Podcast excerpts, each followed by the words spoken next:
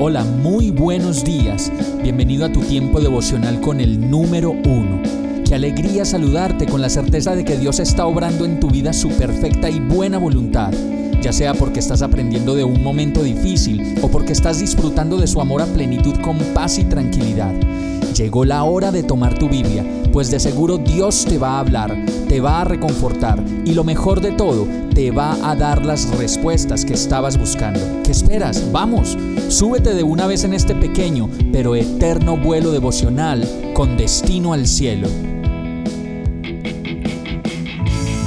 Y el mensaje de hoy se llama ¡Qué lloradera! Miqueas 4:9 dice: Ahora, ¿por qué gritas tanto? ¿Acaso no tienes rey? ¿Por qué te han venido dolores de parto? ¿Murió acaso tu consejero? Hace muchos años cuando escuché por primera vez esta palabra, me di cuenta que en mi vida había mucha queja que lo tenía todo y aún así seguía llorando y quejándome y quejándome por un montón de cosas que solo daban cuenta de mi insatisfacción, de mi superficialidad en muchas cosas y desde luego de mi falta de amor por el Señor. Muchas veces nos vemos, como lo dice esta palabra, gritando y quejándonos como si Dios no existiera, como si estuviera muerto y no hiciera nada por nosotros. O también en otro caso, nos quejamos y nos quejamos porque centramos toda nuestra fuerza y los resultados de lo que hacemos en nuestro propio yo. Por eso nos dice Dios en esta palabra, no grites tanto, ni hagas tanta bulla, ni tanta laraca, porque si necesitas algo muy especial o estás esperando un gran milagro, yo soy tu Dios y soy más real de lo que te imaginas.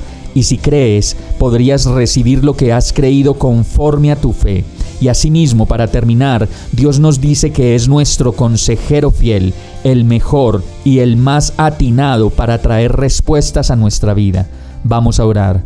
Dios mío, perdóname por tanta queja y por tanta inconformidad de mi parte, por olvidar que tú eres real y que tú me salvas, me sanas, me restauras y no has hecho más que darme respuestas en mi vida.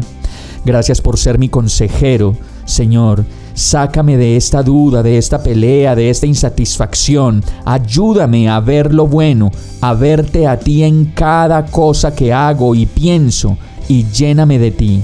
Perdona las peleas en mi familia, perdona nuestra superficialidad en tantas cosas y ayúdanos a ser las personas que tú creaste para que fuéramos desde la eternidad. Yo te lo pido en el nombre de Jesús. Amén. Hemos llegado al final de este tiempo con el número uno.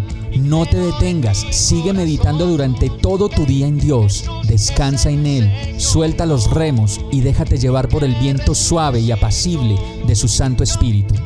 Solo compártelo con quien lo necesite y ames. Hoy, de la mano de Dios, todo será un gran día. Para más información visita nuestra página www.iglesiabierta.com o llámanos al 313-334-0116.